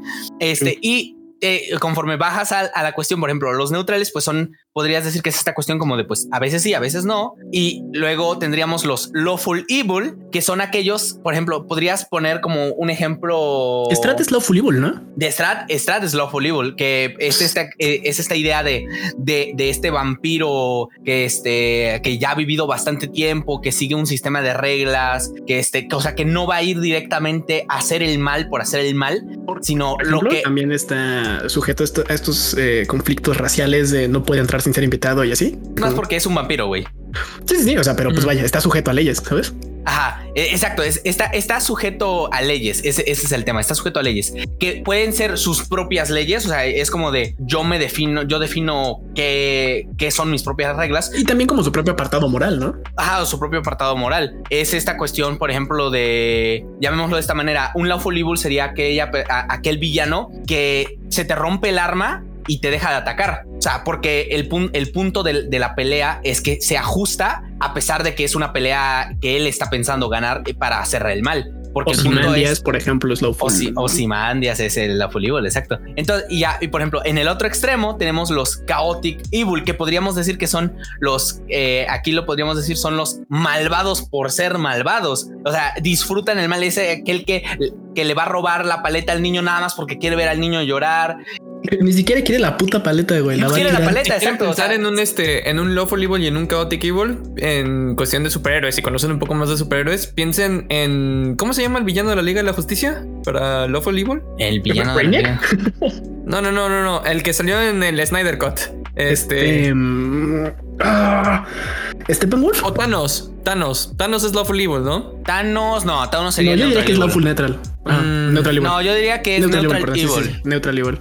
Mm, Sí, porque, porque tal cual está hablando del balance todo el tiempo. Entonces, Sí, no, no, no, tiene, tiene sentido, tiene Me- razón. me- me hace Entonces sí, voy más con el villano de la Liga de la Justicia, nada más que no me puedo acordar de su nombre. Bueno, punto y aparte. Chaotic Evil sería, no, este, Chaotic Evil sería el Joker, ¿no? Él sí es Chaotic Chaotic- Evil. supuesto, sí, sí, sí. O sea, Sí. eh, el concepto del Joker es Chaotic Evil, pero el Joker para nada es caótico y tiene planeado todo de aquí en mil De- pasos, de, hecho, el Joker es, es como un anarquista acá violentísimo. Estaba viendo el otro día un análisis psicológico de la trilogía de Nolan, que vaya, o sea, le queda como un poquito eh, grande el, el análisis eh, psicológico de los personajes, pero no está mal diseñado y, y cómo, cómo se mueve, cómo se desempeña. Este lo vuelve un personaje no solo nihilista, sino también anarquista. güey. Y el Joker, bueno, por eso es tan interesante para las masas. Sí, claro. y visto pero- desde un estudio psicológico, el Joker es uno de los personajes más interesantes de los cómics. Eh, Güey, es que no mames todo lo que han hecho sobre. Lean a, a Grant Morrison, ese güey es una máquina. Ah, Naturalmente les va a fundir el cerebro si leen Nameless, por ejemplo. Contenido brutal, desmembramientos, espacio, cosas. P- Puta, lo he leído cuatro veces y todavía no sé de qué va. va a mentir, solamente sé que hay sangre, vísceras y cosas bien violentas. Lex Luthor. Lex Luthor es un ejemplo de Luthor. Luthor, Lex Luthor, Luthor es Evil. Sí, estaba pensando. Lex. Luthor es un ejemplo del otro de Evil. ajá. Y, Sí. y pues Chaotic Evil podríamos poner al Joker en ese sentido. Eh, entonces, o sea, existen todas eh, estas cuestiones del el alineamiento como nos sirve como para representar, llamémoslo hasta cierto grado, cómo de forma general un personaje reacciona a los eventos. En una campaña, en un, eh, digamos, en un juego de rol en el que eres malo por naturaleza o tu personaje es malo, que son raras esas campañas, generalmente los masters no quieren jugar esas campañas porque terminan con puros murder hobos o pinches personas que solo quieren ir A matar a, a- a- a la gente y quieren desmembramiento y la mierda. Shout out a Noble, exacto, como dijo. Hola, En este caso, yo tomé un personaje Lawful Evil específicamente porque yo no sabía cuál era, digamos, el límite de los otros jugadores, porque nunca llegamos a esta cuestión como de eh, estamos de acuerdo con hasta qué grado de maldad. O sea, porque el Lawful Evil, llamémoslo de esta manera, es el más tranquilo de los, mal- de los malos. Ujú. Es, es que un Lawful Evil sí podría ser un político, güey. O sea, Sí. no creo que sea el alineamiento de los políticos de nuestro mundo, pero sí podría ser el político. Bueno, yo estaba de- pensando como en el este el líder de Cuba. ¿Cómo se llama este güey? Eh, Maduro. Ajá. No, o sea, pensé No, que dijiste Maduro es de Venezuela. Maduro es de Venezuela. Eh, Este, Castro es el de Cuba, Castro. ¿no? Castro, ajá, Castro sería un Lawful Evil. Ah. No Yo sigo pensando que son neutral evil por el sentido de que tuercen las reglas del juego a su conveniencia. Pero es Entonces, que- a veces, a veces siguen las reglas. No, creo que rompe el parecer- convenio, pero la Ajá. regla sí existe, güey. Porque, o sea, no creo que los dictadores se hayan... ¿Qué tal el dictador de Corea del Norte, güey? Ese sí es Lawful Evil. Ah, Este Porque sigue Kim su propio. Sí, porque sigue su propio este. Su estándar de reglas que él creó. Sí, efectivamente, pero lo sigue a morir, güey. Y hace que todos sigan su estándar de reglas. Ok, ok, tal vez ese sí te lo creo, eh. Bueno, depende, es caso por caso, porque Tendríamos que ver las ejecuciones públicas. O sea, no verlas, sino contemplarlas. Véanla el que quiera. verlas está cabrón, güey. Verlas no, está cabrón. Verlas está cabrón. Contemplarlas también. Pero bueno, eh, ok, los políticos pueden ser lawful o neutral. Yo digo que es eso, cualquiera de los dos. Mm, Porque sí. caóticos no llegarían a ser políticos. Efectivamente. O sea, estaríamos muy jodidos con un político caótico. Sí. Eh, pero bueno. ¿Autocracias? no sé, me pensé en un momento en las dictaduras, en las dictaduras, en las eh, autocracias. tendría que, tendría que ser un pol- tendría que ser un político de una monarquía. Sí, O sea, concuerdo. que, que- que por herencia tiene el título. Pero bueno, de un, de un el punto sistema es de que poder vertical, de una jerarquía vertical. Y no duraría mucho en poder. Eso. no duraría mucho en poder. Sí. El- Terminaría el- como Francia. Exactamente, Sí, el, canto de las coronas. Aliméntame con tus reyes y reinas y yo escupiré sus coronas sangrientas. Ajá. Hay, pa- hay pastel, güey. También hay guerra, güey. También hay guerra. Pero Sí, bueno, el punto es este. eh, los demás personajes, los demás jugadores nunca, nunca nos pusimos de acuerdo en qué fue esta cuestión de cuáles son nuestros límites. O sea, por ejemplo, porque, o sea, yo, yo no tengo problema en que en la campaña haya desmembramientos, infanticidio, canibalismo, lo que sea. O sea, la verdad, yo no tengo problema. Sí, o sea, estamos hablando en este podcast que hemos tocado esos temas. Yo no tengo problema. Noble tampoco. Por obvias razones. Este, pero por ejemplo, o sea, los otros jugadores, yo me imagino algunos de, esos, de, de estos jugadores que tampoco tendrían problema con, con estos temas, pero no sé de todos. Mm, Entonces dije, me voy a ir a la segura, me voy a ir con un Lawful Evil, pues para pues, o sea, si se ponen de ese estilo, pues yo tal, tra- trataré de ser como este mediador para evitar que nos vayamos tanto ahí, porque por, para, digámoslo, a cuidar a los, a, las, a, los, a los jugadores que no se sienten tan a gusto con ello. Al final terminamos con un montón de Lawful Evils, uno que otro Neutral Evil y un Chaotic Evil. Murder Hobo, que, que era como eh, para, para casos prácticos, era un perro que teníamos que mantener amarrado. Que tenía otros perros. Porque Sí, sí, sí. y que tenía otros perros y que si lo soltábamos, adiós a una aldea. Que fue lo que pasó. Adiós a una aldea. Sí, sí, es cierto, güey. Fue nuestro primer encuentro, incluso antes de la primera pelea. Sí, güey. Pero bueno, el punto, el punto es ese. Eh, o sea, por, por eso es que es importante definir los límites. con su máster, por, por eso digo que dialoguen con su máster. Y con su mesa, porque yo hablé con el máster y me traicionó. Este- o sea, porque, porque eso quiere decir, o sea, el máster estaba de acuerdo en, en- en que lo El- jugaras. el- el- el pero es que también la bueno, mesa güey. es lo importante también. O sea, al final de cuentas, y era algo que estaba comentando el día de hoy, este, no con ustedes, pero lo estaba comentando, lo importante es el consentimiento. En cualquiera de sus formas, en cualquiera de sus presentaciones, en cualquiera de las situaciones, lo importante es el consentimiento. Es qué digo yo que puedo, qué dices tú que puedes y a qué llegamos en consenso. Eso es lo que hacemos. Ah, RNP dando lecciones este, de cómo ser un nerd y de tu vida sexual. Es que sí, eh, justamente pensando también en el rol, por ejemplo, porque Into BDSM, este, pues, o sea, me late, pero no me late todo, güey, ¿sabes? O sea, sí le huyo a, le, le huyo a muchas cosas, güey, y es este diálogo que, que tiene que suceder en esta interacción. O sea, sí, si va a haber una interacción entre personas, yo creo que lo mínimo que deberían hacer es ponerse de acuerdo en cómo va a ser esa relación entre personas. Claro. Este, entonces de ahí viene el consentimiento y decir como de, oye, si me laten, este, las cachetadas y el, este, golden shower. talk, ah, Ajá, y el del shower. talk, pero no me late, por ejemplo, el bondage. Es como, ok, o sea, pues simplemente no se hace bondage y se hace lo que sí late. Eh, recomendación, y es de las primeras recomendaciones no brutales y creo que sin homicidios. Este que voy a hacer en este podcast. Vean la película de Martín H. eh, así se llama, tal cual Martín H con, con letra, no, no, o sea, con como palabra, no como letra. Este es argentina. No sé dónde putas la pueden encontrar, pero es buenísima. güey. Es, es- es impresionante la lectura social que tiene. Justamente hay, hay- hay un apartado del personaje Dante, que es el, el junkie bisexual que hace de gurú espiritual del protagonista. Y le dice: Pues güey, es que en el sexo haces lo que haces lo que te da placer y dejas que hagan lo que les da placer en, el, en la conversación en la que nadie trascienda los límites de lo que se sienten cómodos. Sucede claro. lo mismo con el rol. O sea, es un momento de placer, de juego, de holgorio, algarabía, diversión. Pues en el que si de pronto llega un güey este, haciendo figuras de carne, esculturas de carne con gente, pues a lo mejor no se la van a pasar tan chido. Ese consejo es para mí.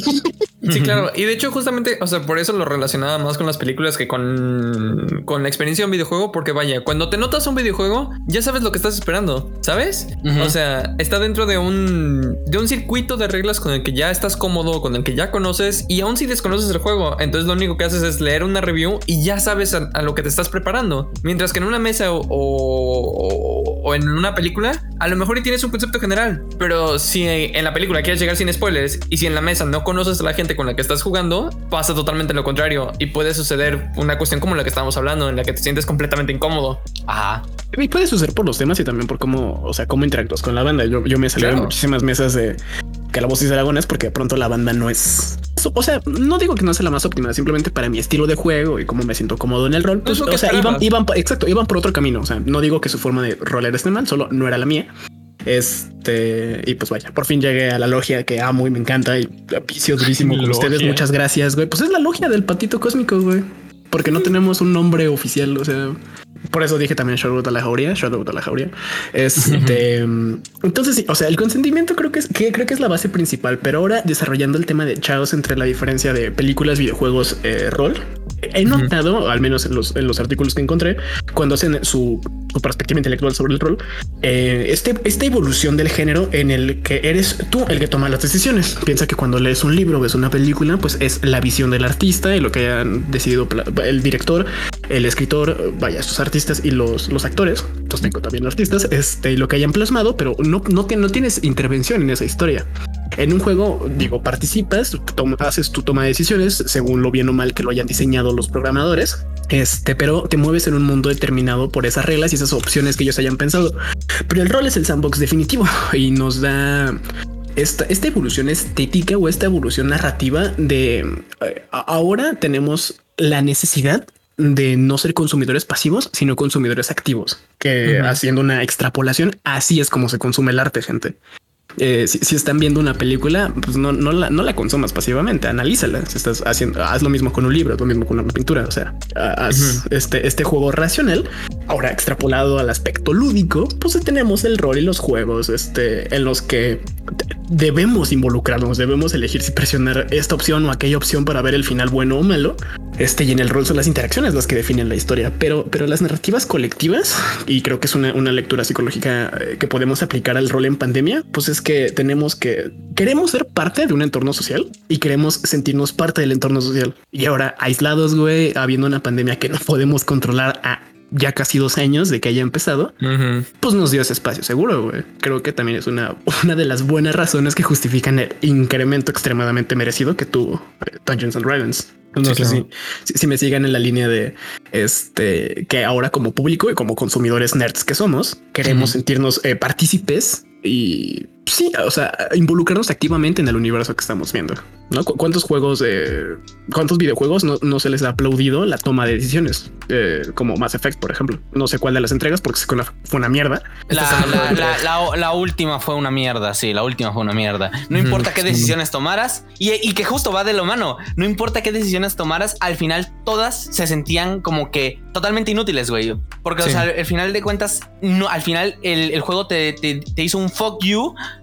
no me importa qué has construido hasta ahora, porque lo que fue interesante de Mass Effect es que tú puedes, o sea, tú tenías un universo que estaba conectado entre entregas. Entonces tenías Mass Effect 1 y que y lo que hiciste lo podías cargar al Mass Effect 2 y el Mass Effect 2 lo podías cargar al, o sea, o sea, y el, y el universo hasta cierto grado se sentía vivo. Y en, y en el 3 te hizo un puto fuck you de no me importa lo que has hecho hasta ahora, me voy a cagar en toda la mierda que hiciste chinga tu madre. Este, entonces eh, eh, va, completamente a la mano. O sea, las audiencias hoy en día lo que quieren es no consumir por consumir, quieren interactuar con el contenido, quieren interactuar con el arte. y por ejemplo, yo, ahorita voy a poner un ejemplo más hacia el lado de las películas. Específicamente le voy a mamar a Netflix y le voy a mamar a. Que Bandersnatch es el ejemplo perfecto de esta cuestión de una película interactiva y que a mí me vuela la, me voló la cabeza porque, porque es como, como nadie había pensado esto antes. Ahí, hay una lectura impresionante, güey, sobre la evolución narrativa del género. Recién el, fin de semana pasado vi por primera vez por fin Suicide Squad 2.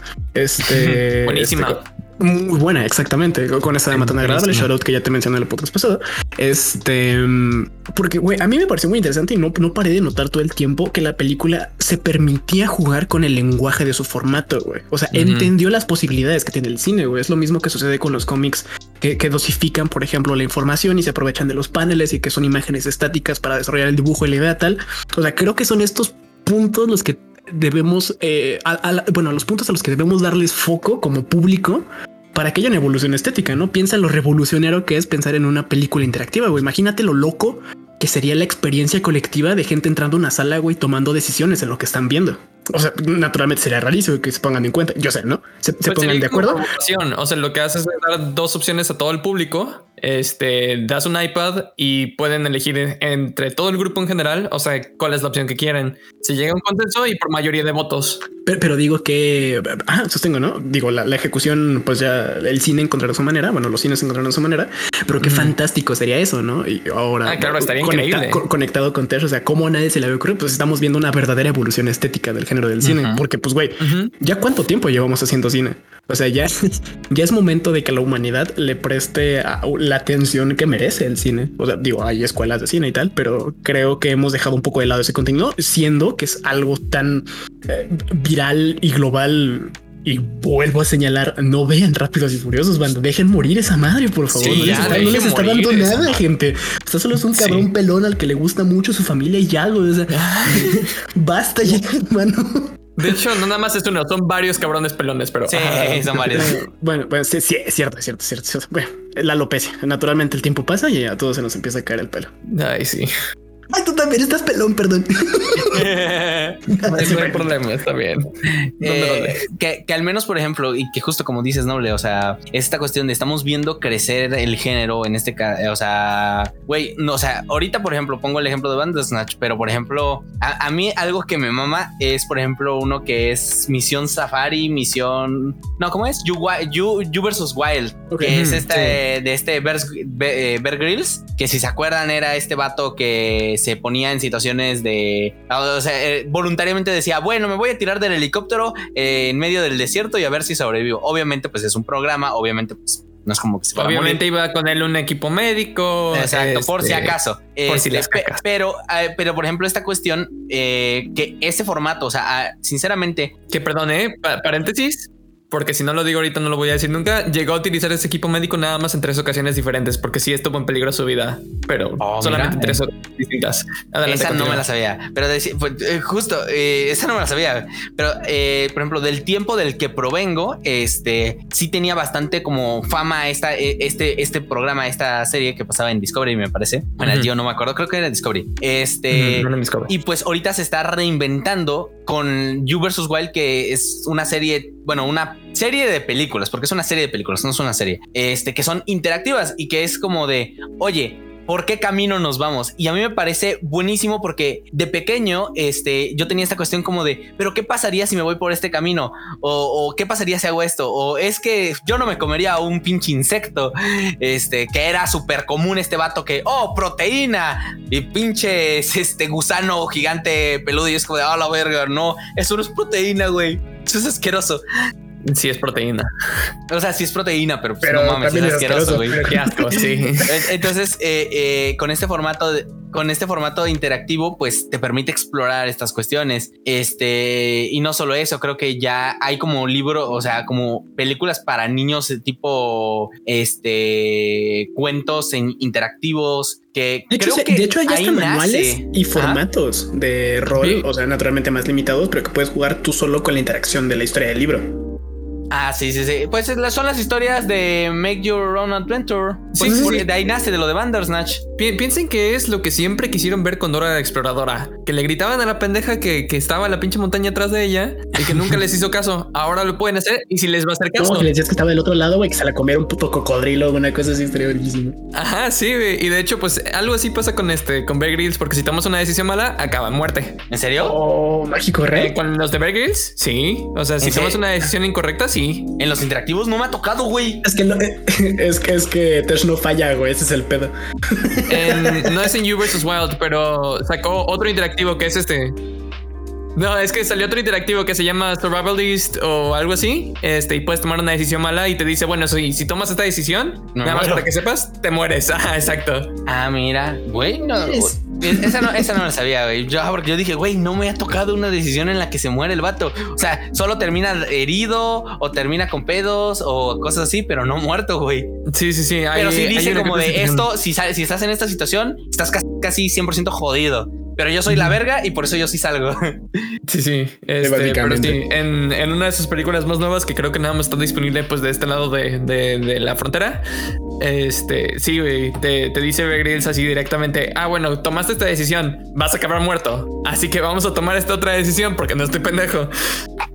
Mira, esa no me la sabía. Pero te dejan cagar la valla. Exactamente, pero justamente abres esta posibilidad. Eh, del género de explorar eh, estas nuevas posibilidades, ¿sabes? Uh -huh. Que es perfectamente, o sea, como tú lo, lo llamaste al rol del sandbox perfecto, y sí, sí lo es, porque tienes a tu completa disposición la posibilidad de cagarla en cada, en cada momento de la historia, y depende de tu DM, ¿verdad? Porque hay algunos este, DMs o líderes de campaña o Dungeon Masters narradores. que dicen, ajá, o narradores que dicen, ¿sabes qué? O sea, tírame un dado y a lo mejor y sobrevives en esta ocasión. Y la mayoría son buena gente y la mayoría no nos van a permitir que te mueras. Bueno, no es que sea, no voy a correlacionar con que sean buena gente, pero el punto es que no te van a dejar que te mueras.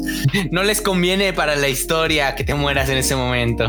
Ajá, exacto. Entonces, a pesar de que estés haciendo una completa pendejada, van a tratar de que no te mueras o de que termines muy lastimado y no muerto. Exacto, o termines muy lastimado. Yo, yo soy de la idea de que de, de, de las linger, lingering injuries, O sea, que puedes perder el brazo, puedes perder las piernas. Es como de, güey, aquí, o sea, tu, tu castigo, que yo sinceramente, y tal vez suene mal, pero peor que la muerte es perder un brazo, perder algo, porque es constante. El dolor es constante. La muerte es instantánea. Sí, sí suena mal, pero estoy de acuerdo contigo. Y La este, verdad es que yo también estoy de acuerdo. XD.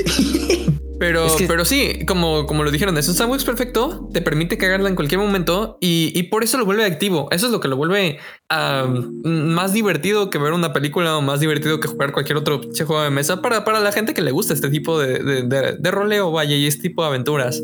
Es porque te permite hacer básicamente todo adentro de, este eh, monto de reglas, pero tiene, todo tiene consecuencias. Sí, sí, sí, sí. Que, que, que como dices, también depende de, de- de- del máster, pero generalmente, o sea, tienes esta ventaja de, o sea, haz lo que, haz lo que quieras, este, sé lo que quieras, este, actúa como quieras, este, y pues hasta cierto grado, la única limitante que yo vería es la imaginación de, de los involucrados. Sí, claro. O sea, siento que esa es la única como limi- limitante cuando logramos diseñar una inteligencia artificial que sirva como máster, güey, no mames, pues se podrán vender juegos de rol que sean verdaderamente juegos de rol. Que ahorita hay inteligencias artificiales que sirven de masters. Busquen Dungeon AI Master, creo que se llama, no me acuerdo, que están basadas en el modelo GPT, GPT-2. Si vieron el episodio especial, menciona un poquito sobre esos modelos, pero, o sea, saben cómo entender un poquito el contexto y resuelven con respecto a eso. Pero no es lo mismo, sinceramente no es lo mismo. Nunca va a sustituir hasta ahora a un máster humano y que pues que tenga pues una idea de qué está haciendo La palabra clave es hasta ahora, güey. hasta ahora. Porque, exacto. porque cuando las máquinas nos dominen o nuestra este, especie termine por exterminarse, pues mira, ahí, ahí- ahí será otra historia. Pero, Güey. eh, perdón, lle- llevando la línea del, del pensamiento mm, justamente de las opciones que da el rol de, de interpretar, vaya, y lo que lo hace tan adictivo, quiero llevar a este otro punto que fue con el que abrimos el episodio perdido, que no sabrán de qué trata hasta que nos den dinero, salvo el spoiler que ya les di, es el, el rol como mecanismo didáctico, no como mecanismo de enseñanza. Justamente pensando, por ejemplo, en estos de Pearl Girls, de, o sea, si hacemos esto nos morimos, banda, ¿sabes? Es como tu propia interacción te llevó a, a- a que se te quede esa idea, ese pensamiento, eh, esa información útil, porque lo viviste en primera persona, abro muchas comillas, porque fui- fuiste tú el de la decisión. el que-. Exactamente, el que interactuó con el mundo, el que tuvo el contexto. O sea, pa- para fines prácticos, tú estás viviendo esa situación y es como te desenvuelves en esa situación la que te puede dar, pues vaya, que, que mejor enseñanza que, que la carne propia, ¿no? Hay un dicho así de abuelito de que nadie escarmenta en, en cabeza ajena. Pues el rol es lo que te permite explorar de propias pieles y carnes qué harías si te está persiguiendo una madre viscosa y verde que se arrastra por hace como 900 años, güey, ¿sabes? Y dirías, claro. güey, ah, ok, no debía haberme metido a esta iglesia, vámonos. y, y ya sabes que para la siguiente, si, si entras en una iglesia, pues a lo mejor no te la pasas tan chido. O, o sí, no sé, a lo mejor estudias arquitectura y te gustan eh, los diseños, son bonitos. Este... O eres religioso y no sé qué haces en este podcast, pero te puedes divertir. Uf, a lo mejor es un religioso con pensamiento racional, güey. Piensa que muchos inventos así cabrones fueron por este clérigos, miembros de la iglesia, ministros, que Cierto. tratando de explicar la presencia de Dios usando la razón no escapa, credo, supongo. O también eres un religioso que está tratando de extrapolar algo que decimos nosotros para, vaya, satanizar este podcast. Ah, pero- ándale, güey. A lo mejor es un religioso que nos quiere tirar caca. Chinga tu madre, Satán es más buen pedo que tu Dios. Santa madre. Que pues si te pones a pensarlo, en la existencia de, de los, la cuestión de decir que, que Satán existe, pues es como de ay, como Dios permite que exista el mal. Ah, pues ¿Cómo de hecho, eh, hablando de Mass Effect, o sea, iba a ser un ejemplo ahorita que, que dijiste lo de Mass Effect de que no importa qué decisión tomes, al final del día pues, te ibas a la verga porque ya estaba destinado. Hay una corriente religiosa, bueno, hay una corriente de pensamiento religioso, mm, eh, no sé qué tan actual esté, pero la estudiamos en el periodo de los siglos de oro en, en, este, literatura española. Y tal cual consiste en este pensamiento doctrinal de Dios tiene un plan para nosotros. Entonces, pues ya está predestinado si nos vamos a ir al cielo o al infierno. El asunto es que nosotros no sabemos y debemos comportarnos según los lineamientos de, de- de la buena moral. Entonces el asunto es como de güey, o sea, pero si no importa qué haga, bien o mal, me voy a ir a la verga. Pues, o sea, qué importa, sabes? Este digo, marca una evolución en el género, marca una evolución en nuestro pensamiento. Este y también es el asunto de pues en teoría vivimos un juego de rol porque la persona que eres el concepto que tengas de quién eres, pues está sesgado por un chingo de cosas. Ah, eh, tus experiencias, tus sentimientos, tus pensamientos, la forma con la que te relacionas, la, cómo te relacionas con el mundo, tus relaciones sociales, tus relaciones personales. este y, y cómo te desempeñas en sociedad, todo, todo eso determina quién eres. Entonces eres en realidad un poquito más producto de tu entorno que tú mismo. Así que estamos jugando rol, solamente que no elegimos el personaje, güey. Son nuestros traumas. Interesante. Pero digo, el, el rol, o sea, no, no solamente tiene el mecanismo de mantenernos cuerdos en pandemia y hacernos cumplir fantasías eh, brutales como tener encanto con las personas, este, sino que también puede ser un mecanismo de enseñanza justamente por lo que lo hace tan adictivo, que es el que interpretemos un personaje, que nos metamos en, en esa piel y nosotros seamos los que toman las decisiones, ¿no? Este, tal que así que hay estudios sobre... eh, eh, enseñar filosofía política, por ejemplo, a través de estos mecanismos de pensamiento a alumnos de ciencias políticas, por ejemplo. O sea, hay estudios y tales que ahorita no voy a citar porque ya los cerré. este, pero se los prometo que se los ponemos en pinche de la descripción, yo qué sé. Este, entonces el rol tiene todas estas, estas ventajas y posibilidades de eh, encarnas una persona y te puede hacer pasar un rato muy sensual o te puede enseñar este porque el, el anarquismo eh, el, el anarcocapitalismo pues, no es nuestra mejor opción. Sabes? El anarcocapitalismo no es la mejor opción. Van a vender niños eventualmente si dejamos que la corriente, que el mercado se regule a sí mismo y a la sociedad. Eh, es les prometemos que no estamos hablando de nuestro culo. Este les vamos a dejar links de la información y si no lo hacemos, pues ni modo. Pero entonces, de todos modos, hagan ustedes su propia investigación. Le- les prometemos que de verdad, o sea, no, no, no sacamos aquí información de culo. Sí existe. Ujú, sí, sí, No sacamos información del culo. Nos Sí, sí, sacamos sí. algunas otras cosas del culo, pero pues no es para ventilarse, ¿no? Ajá, pero información que decimos que viene con, con backup, esa Tiene no. backup. Ajá. Tiene ajá. backup. Exactamente. Tiene sello así, ARNP. Sí, no es el único sello, porque si no, sí saldría de- del culo, vaya, pero Ajá, exacto. tiene más de un sello. Ah, bueno, es cierto, cierto, cierto. Eh, Según, uf, no, sí, no, vas a encontrarlos ahorita me va a tomar un poco de tiempo, pero este mm, eh, me me parece muy interesante, y justamente hablando de las evoluciones del género y estas posibilidades narrativas, em, como un, es un medio nuevo, o sea, el rol tiene casi 50 años. Este, y la gente interpretando papeles, puta, más. O sea, pensemos que, que Antonio Quijano interpreta al Quijote y mucho antes de eso, muchos emperadores se visten de personajes literarios nada más porque les mama el cosplay. Es como, uff, yo también quiero conquistar ínsulas. Este, si no sabes como de verga, quiero ex- expandir mi soberanía territorial, no lo hagas, cuesta vidas. Sí, eran cosplayers Este. radicales.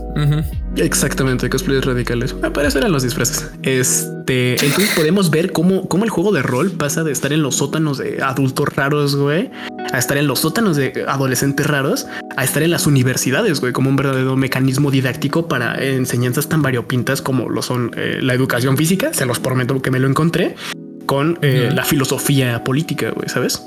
Es un, un aspecto que creo que se ha estado descubriendo y se le ha estado dando foco, pues no solo a partir de la pandemia, pero intensificado como nuestra perspectiva, ¿no? Este, sin ir más lejos, o sea, este grupo se forma, este podcast se forma porque nos conocimos jugando rol.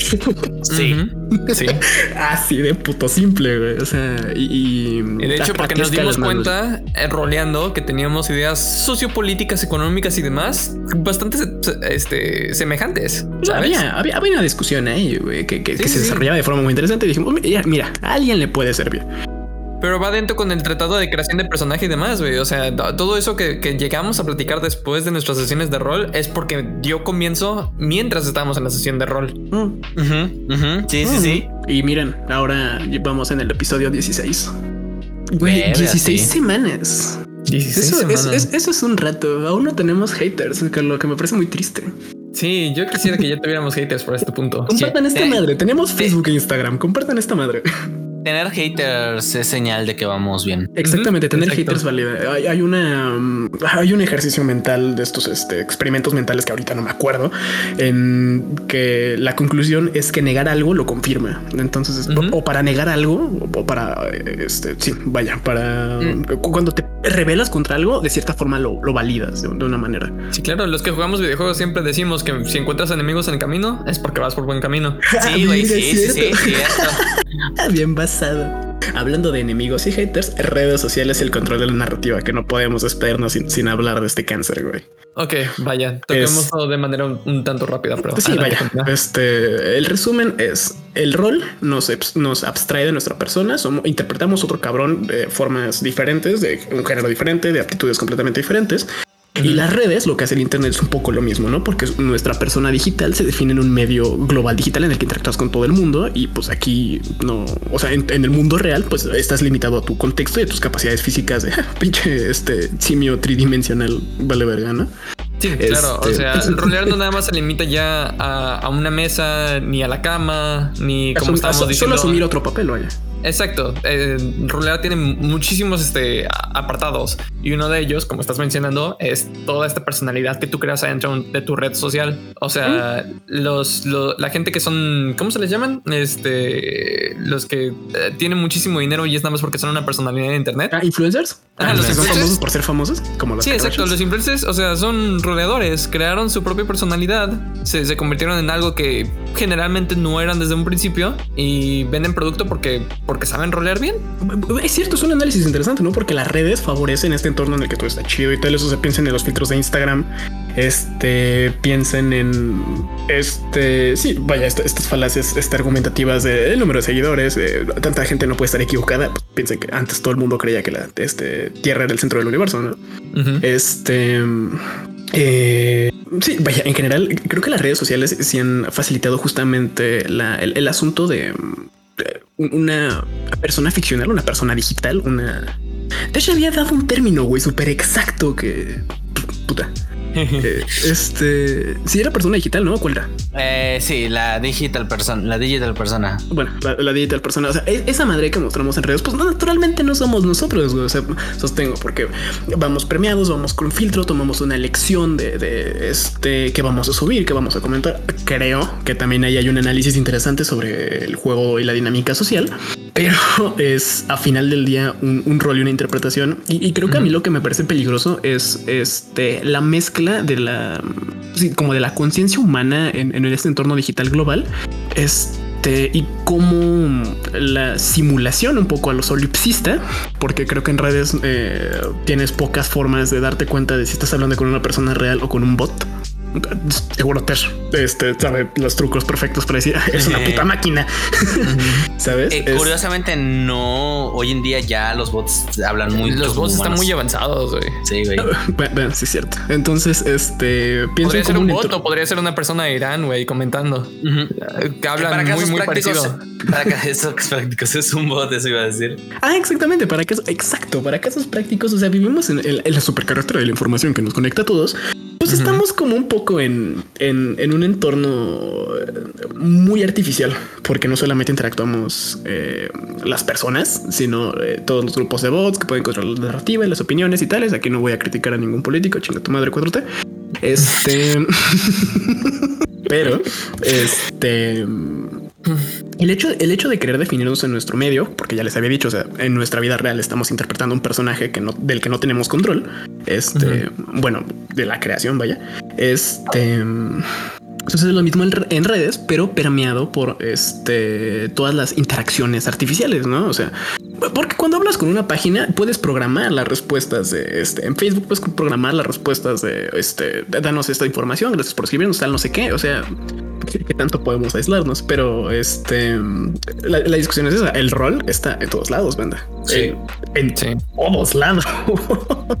Entonces, si preguntan de qué sirve este en el mundo real esta información, como sucedemos, solemos hacer en la escuela, pues es que pues, está en todos lados y tenemos que entender cómo operamos, porque al final interpretamos una persona y ya sea ficcional o no, hay, hay una responsabilidad en el medio, creo. Sí, sí, no estoy de acuerdo. Eh, no mames, esa fue una buena conclusión. Yo creo que ahí me quedo. Es, eh, pongo dos cartas boca abajo, güey, y ya pasó mi turno, güey.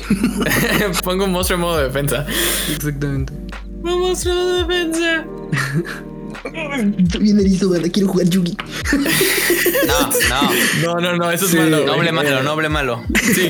no. Pinche periodicazo, güey. Acá con, con este dos atomizadores. No, no puedes, güey. Maldición, no se equivoca, no los tengo.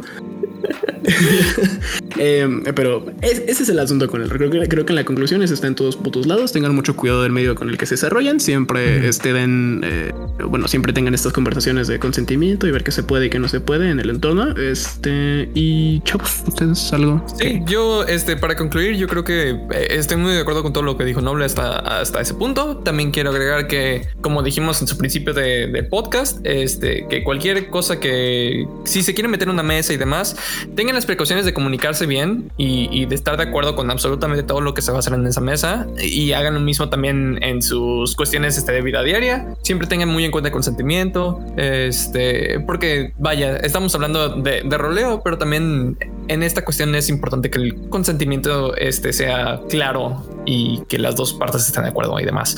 Ah, además, tengan muy en cuenta de que ahora saben que el roleo no nada más es para, para nerds, es para todos y está en la vida diaria. El roleo también se puede poner cachondo. Entonces, Ah, sí, puede ser un bardo. puedes ser un bardo. Y bueno, y ya, y eso es todo para terminar. ¿Tú, Tesh? Curiosamente, esta vez no tengo una conclusión. O sea, lo que dijeron me parece perfecto, güey. O sea, no, no, no tengo nada que añadir. O sea, se- yo siento que se tocó todo. Cuando Ah, y que aprovechen, el rol, todo, se rol también. Ah, sí, bien. sí, sí, sí, también. Existen, Este, aprovechenlas. Sí, pues ya, ya lo declaramos y ya lo dijimos. También se puede utilizar como método de estudio y para los que quieren ser actores, les sirve bastante. Sí, ¿eh? Sí, sí, sí, comple- sí. completamente. Eh, De hecho, creo que hay una uh, técnica, este, o un ejercicio que se hace entre estos círculos, por ejemplo, de improvisación, de clown, vaya, del medio del espectáculo, que, que consiste tal cual. eh, o sea, lo llaman como jugar y es roleo, básicamente. Es básicamente roleo rápido. Nice. Bueno, chicos, esto ha sido ARNP. Escúchenos la siguiente, escúchenos la siguiente semana porque eh, vamos a hablarles del futuro, uno que no esperamos tener, pero pues el apocalipsis zombie está aquí. El COVID se fue, se nos fue de la mano, se nos fue de las manos y pues ah, verga. Todo se Puso fue a la bien verga. El COVID Z es una realidad, güey. El COVID-Z es una realidad. El COVID-Z está aquí y ahora. Pero bueno, chicos, espérenos la siguiente semana y hablare- hablaremos de zombies. Ujú. Esto ha sido RNP. Mi nombre es Chaos. Mi nombre es Tesh. Y aquí no le despiden, nos banda. Hasta luego. Adiós.